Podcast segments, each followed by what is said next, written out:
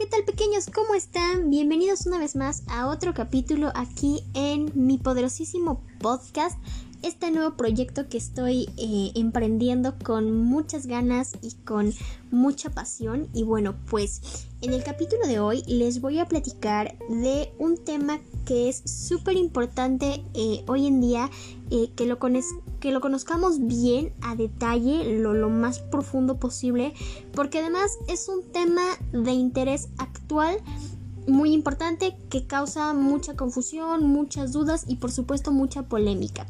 Y pues es de moda sustentable o moda sostenible. Voy a hacer un pequeño paréntesis aquí para comentarles que yo de este tema ya hice un video en mi canal de YouTube, el cual los invito a que lo vayan a ver. Mi canal de YouTube lo encuentran igual que este podcast, Amber's Fashion and Anime, así lo buscan tal cual en YouTube. Y pues el título obviamente es Moda Sustentable y qué es y cómo contribuir a la moda sustentable. Pero como bien explico yo en el video, este tema es un tema muy muy amplio que podría durar como muchísimo tiempo. Y para evitarlo decidí hacer, bueno, un video eh, de, detallado en YouTube, pero complementarlo, o sea, vaya, eh, agregar algunos detalles más aquí en el podcast. Por lo cual, vaya, para que estemos en la misma sintonía, y la información que tengan sea súper vasta y pues buena en sí. Los invito a que también vayan a ver este video del mismo modo, a quienes vean el video, los invito a que escuchen también este podcast para que eh, la idea sea completa y se vayan con la información adecuada. Bueno, Vamos eh, empezando ahora sí que por el principio, ¿qué es la moda sustentable o qué es la moda sostenible? Cuando hablamos de moda sustentable es hablar de ropa, zapatos, accesorios, complementos, bolsos, eh, vaya, todo lo que te imagines, que desde su fabricación son cuidadosos con el medio ambiente y que del mismo modo eh, tienen unas medidas considerables para tomar al momento de su producción y también están pensados de tal modo a que reduzcan su impacto al medio ambiente. ¿Por qué son importantes estas eh, tres áreas de la, moda sustentable? Bueno, ¿por qué? Porque la fabricación de moda es una de las producciones, vaya, que eh, más daño generan al medio ambiente cuando está hecho de un modo desmedido. Ajá. Realmente su impacto ambiental es terrible. Eh, eso es sin tomar en cuenta, vaya, eh, los productos que sean como animal, por ejemplo, de piel de animales, eh, o la seda, por ejemplo, el algodón también. no porque no sea un animal no sufre un, un impacto grave al medio ambiente, son muy muy impactantes. La idea es que al producirlo no dañe el medio ambiente y después de producirlo tampoco dañe el medio ambiente. Esto tomando en cuenta que su degradación sea rápida, sea amigable, pueda reusarse, reutilizarse, pueda convertirse en otra cosa. Y también muy importante, eh, vaya, obviamente esto incluye el, alargar el periodo de vida, que sería eh, el uso que le damos a la ropa o a los accesorios, alargarlo para que dure más tiempo y su consumo sea menor. Y también tomar en cuenta el proceso de fabricación desde la mano de obra. Eh, vivimos en la época en la que la fabricación de ropa, sobre todo de la que es producción en masa, eh, las personas que la, la, fabrican, quienes lo cosen, lo patronan y todo, pasan por unos procesos de trabajo muy desgastantes y desgraciadamente la mayoría son muy inhumanos. Son horas de trabajo de prácticamente 24 horas. Eh, en muchos países abusan de esta mano de obra utilizando a gente que es eh, indocumentados o de escasos recursos para la sobreexplotación de mano de obra literal. Tienen trabajando a niños, a adultos muy mayores, hasta que casi casi se les acaba la vista. Eh, eh, por tiempos forzados y por supuesto por salarios sumamente miserables. Muchos incluso viven en, dentro de las fábricas y, son verdaderamente condiciones miserables, miserables, horribles. hay muchos documentales de este tipo eh, que pueden ver para que entiendan exactamente a lo que me refiero si es que no, no estamos en el mismo canal. Y las condiciones de trabajo son verdaderamente infrahumanas. Un documental que les puedo recomendar, que habla no nada más de esto, sino de todo en global, es el de, de True Cost. Así lo, lo encuentran, o eh, La verdad cuesta en español. Antes estaba en Netflix, pero me parece que ya no. Eh, de todas maneras, si lo pueden buscar y verlo, se los recomiendo mucho. Es muy bueno. Entonces, bueno, pues el buscar moda sustentable es precisamente evitar todo esto, desde el impacto ambiental y el impacto social, porque bueno, afortunadamente o desafortunadamente la moda se ha convertido hoy en día en algo que consumimos más allá de una necesidad. No nada más compramos porque tengamos que cubrirnos el cuerpo, tengamos que, que vestirnos o protegernos, sino compramos pues porque podemos comprar. Y eso no está mal, está bien, solamente que hay que tomar en cuenta cómo hacerlo de un modo responsable y pues que sea beneficioso para el medio ambiente, para la sociedad y por supuesto para nosotros mismos, obviamente. Ahora, ¿cómo daña eh, exactamente a detalle eh, la moda al medio ambiente?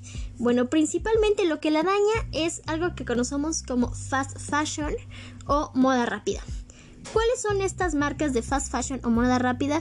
Bueno, las conocemos de oídas de todo el mundo, de toda la vida. Son por supuesto tiendas en línea, la mayoría, o muchas tiendas físicas que nos ofrecen eh, moda aparentemente eh, muy bonita, o sea, la mayoría son diseños muy buenos, muy creativos, originales. Eh, aparentemente precios muy accesibles, lo cual obviamente nos hace mucho más atractivo a nosotros. Pero también que se consideran por tener aparentemente una calidad buena que no tiende a ser tan buena. De hecho, su calidad es de media a baja. Y cuando es baja, es terriblemente baja. Generalmente es ropa o, accesorios o zapatos que mm, podemos usar una o dos veces y ya porque se deshacen. Eh, generalmente, por ejemplo, la ropa hoy en día pues es vital que pueda meterse a la lavadora. Muchas prendas de ropa no aguantan más de una o dos lavadas. Yo personalmente he comprado ropa que después de una lavadora, una, una vez saqué un suéter que quedó hecho así deshilachado, o sea, literalmente quedó prácticamente una manga hecha por estambre. Es gracioso, parece meme, pero es que es real. Así pasa, bolsos que se rompen con facilidad, accesorios que no duran, zapatos que tampoco aguantan, etcétera, ¿no? Eh, por ende, bueno, ¿qué procede? Eh, son bonitos, nos agradan, son a precios accesibles, los compramos, adquirimos, no nos duran tanto y volvemos a comprar y volvemos a adquirir porque ya se nos rompió, ya no nos sirve, ya queremos más y pues se vuelve aquí un bucle impresionante del cual es casi imposible salir. Bueno, para ejemplificarles, obviamente estas marcas pueden ser como Shein, Romwe o Zara, Bershka, todo el grupo Inditex, eh, Forever 21, incluso HM. Que HM se libra más o menos porque en algunas partes del mundo tiene esta parte en la que tú puedes ir como a dejar tu ropa que ya no uses y te dan algo así como un bono de puntos, algo por el estilo, para que puedas tú comprar en HM, por supuesto. Y la ropa que ya no uses, ellos ya verán qué hacen. La idea es que se reuse. Pero esto es una idea buena, aunque no del todo funciona al 100% y no ayuda en mucho. ¿Por qué es que estas tiendas o, esta producción de fast fashion o de moda rápida daña tanto al medio ambiente? Precisamente por eso, porque su producción y su consumo son desmedidos. Eh, como la gente compra mucho, obviamente tienen que producir mucho. Esto significa que hay que eh, forzar, por ejemplo, en campos de algodón. Forzar eh, el, cultivo del algodón, para lo cual se utilizan químicos, se utilizan pesticidas que ayudarán al algodón, pero perjudican en otras partes al ambiente.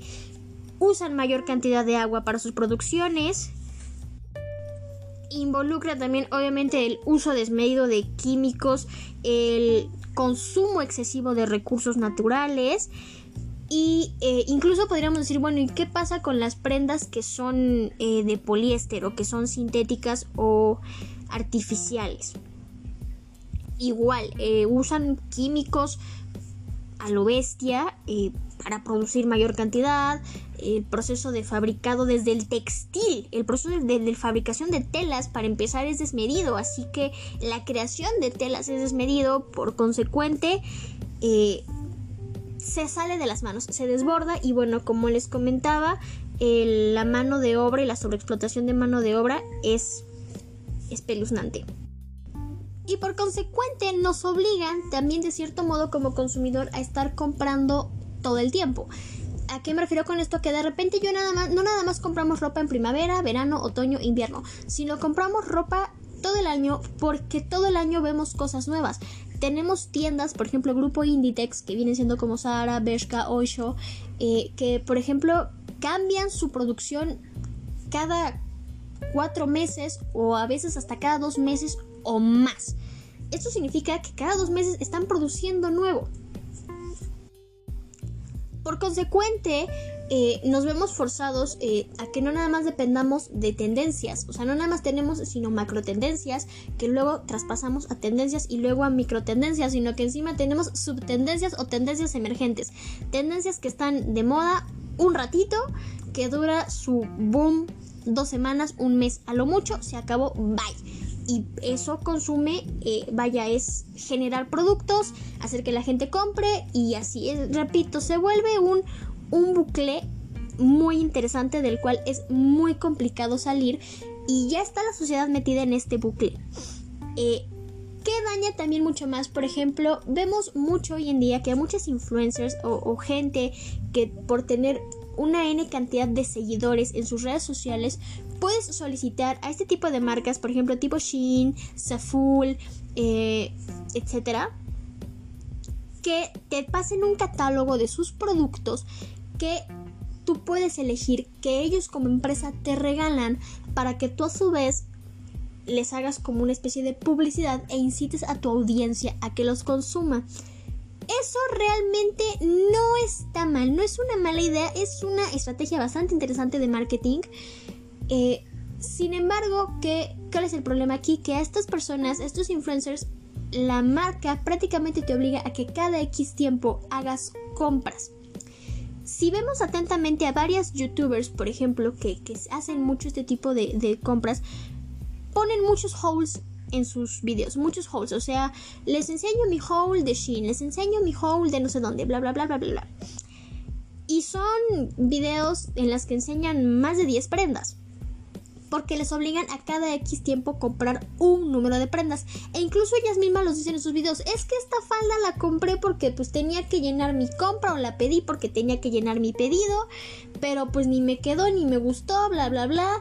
Lo de menos es que le encuentres una utilidad, se lo regalas a la prima, a la hermana, a la amiga, lo vendes, lo rifas, lo transformas en otra cosa, pero el consumo ya está. O sea, esto de cierto modo también genera consumismo. Ahora, muy importante. ¿Cómo podemos nosotros contribuir a la moda sustentable y reducir nuestro consumismo o vaya poner así que de nuestra parte para eh, apoyar a la moda y que no caigamos en este bucle de eh, la moda que daña al medio ambiente en general. Hay muchos pasos a seguir, hay muchas cosas que podemos hacer. Y la que más se dice, la que más más nos dicen es no compres ropa, no compres moda, deja de consumir fast fashion, eh, con lo que tienes en tu closet te alcanza y ya. Bueno, esto no es del todo cierto. El dejar de comprar tampoco es la solución. Y el dejar de comprar 100% fast fashion tampoco es la, la, solución. Se vale que hagamos compras en Shein, se vale que hagamos compras en Zara, por supuesto. ¿Qué es lo importante aquí? Reducir nuestro consumo a este tipo de marcas fast fashion. Es decir, si estás acostumbrado a que al mes compras 10 veces en estas tiendas, redúcelo a que compras lo mínimo. A final de cuentas, vas a darte vas a ver que esto no nada más va a ser beneficioso al medio ambiente o a la sociedad con la que tú vas a construir como persona, sino que a ti mismo te va a ayudar muchísimo a que no vas a estar teniendo ropa y ropa y ropa y ropa y ropa que incluso a veces ni sabías que tenías y que está ahí hasta con etiqueta puesta no dejes de comprar, solamente reduce tu consumo y asegúrate de hacer compras inteligentes. No nada más porque esté barato significa que lo tienes que comprar. Simplemente haz una buena compra, un buen análisis, te conviene, no me conviene, si me gusta, me gusta tanto, lo puedo combinar con otras cosas, etcétera. Opción que puedes hacer muy buena es optar por el slow fashion. El slow fashion es ropa eh, generalmente de atemporal, o sea, no pertenece necesariamente a una temporada, no cae a una tendencia en específico, su producción es mucho menor, no es masiva o tiende a ser masiva, pero menor, o sea, su producción es mucho, mucho menor que el fast fashion y que de hecho está pensada para que de cierto modo sea ecológica. Muchas de sus piezas tienden a tener esta parte eh, que desde su producción son generosas con el medio ambiente. Desde el momento en que no producen en masa, eh, reducen su impacto al medio ambiente. Son prendas generalmente de buena calidad y muchas son vintage. Lo cual pues también eh, en cuanto a moda es bastante interesante. Y bueno, claro, su mano de obra tampoco es sobreexplotada como en el fast fashion. Eh, por desgracia, marcas de slow fashion es un poco complicado de encontrarlas. Encontramos mucho en showrooms. La mayoría son de marcas o diseñadores ya posicionados, pero no al nivel de grandes marcas. No venden en todos lados, no las encontramos en todas las tiendas departamentales. Encontramos eh, generalmente en tiendas en línea o en showrooms. Tienen ellos normalmente su propia tienda en línea. Ejemplos aquí en México pueden ser Sensei Studio, que su enfoque es de eh, utilizar la artesanía local. O Carolina Kay, que pues también tiene como este enfoque de utilizar eh, artesanías de México, Perú, India, etcétera, para realizar sus colecciones. Otra opción buenísima es consumir eco fashion, que como su nombre dice es 100% moda ecológica.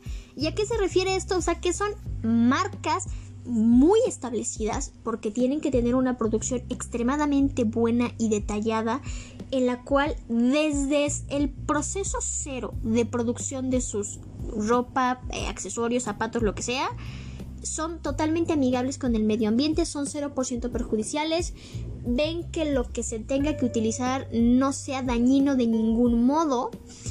Eh, Obviamente su producción tiende a ser como más estratificada, más como por ciertas temporadas, aunque también tienen temporadas crucero. Por desgracia, esta opción sí tiende a ser un poco más costosa, evidentemente por el proceso por el que eh, pasan, pero porque la mayoría que lo hacen ahorita ya de un modo así como bien bien en regla by the book súper enfocado son marcas casas de moda grandes establecidas y pues la mayoría de lujo. Un ejemplo clarísimo de esto es Stella McCartney que para empezar nada de su producción es de origen animal cero. Otro ejemplo que podemos tener son Gucci o Ralph Lauren. Pero bueno evidentemente estas son marcas muy muy caras pero tenemos otras alternativas. Si las anteriores se, dificultan mucho y que es entendible que se dificulten demasiado, lo que puedes hacer es consumir a pequeñas marcas o a diseñadores independientes o emergentes. Sus producciones son completamente pequeñas, eh, son muy reducidas, generalmente ni siquiera tienen un gran equipo de trabajo con ellos eh, realizando los diseños. Por ende, su consumo eh, e impacto ambiental es muchísimo menor. La ropa tiende a ser de calidad. De precios tenemos una gama impresionante de, de variedad. Desde unos muy costosos a otros muy económicos de diferentes estilos, podemos encontrar estas marcas pequeñas o diseñadores pequeños, sobre todo en bazares de diseño. Aquí en México vemos que se organizan mucho en la colonia Roma. Claro, ahorita con todo esto de la pandemia, bueno, evidentemente han sido menores este tipo de bazares, pero también nos han llegado a ser en línea. También estos diseñadores venden en línea, muchos venden mediante redes sociales. Eh, en galerías o literalmente en recomendaciones de amigos, de amigo, del amigo, el amigo. Por ejemplo, yo podría considerarme en esta área, yo soy diseñadora, tengo una pequeña marca, eh, vaya, el que me consuman a mí eh, los diseños que yo hago es ayudarme a mí, soy una diseñadora súper pequeña, independiente, emergente y mis niveles de, de, consumismo y de daño al medio ambiente son, son casi nulos. Otra opción buenísima es comprar ropa de segunda mano.